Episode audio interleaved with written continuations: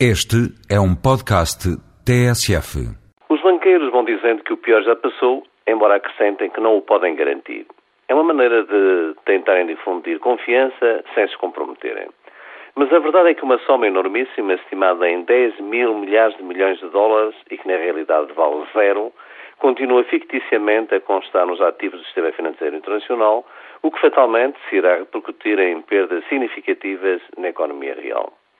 Mesmo na City e em Wall Street prevêem-se milhares de desempregos de IUPIs. E os bancos centrais já se deram conta que perderam o controle da situação.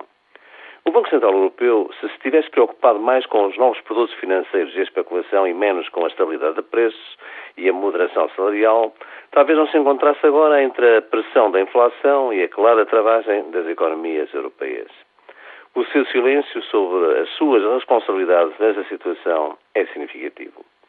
A somar à crise financeira, temos a crise alimentar, que já está a afetar os débeis orçamentos de muitas famílias na Europa e em Portugal.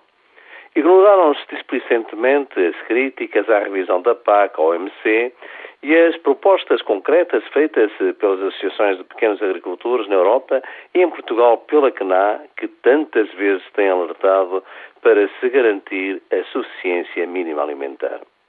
Para ajudar a festa, no ano passado, em Lisboa, a União Europeia, numa de modernidade, decidiu pelos biocombustíveis.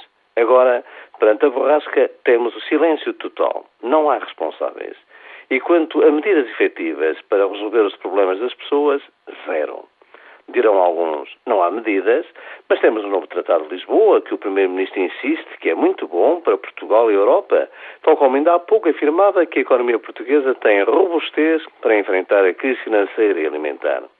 O Papa disse agora que é muito difícil pregar contra a contracepção.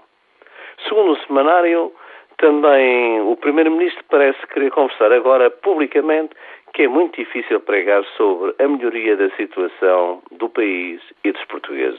É a dura realidade.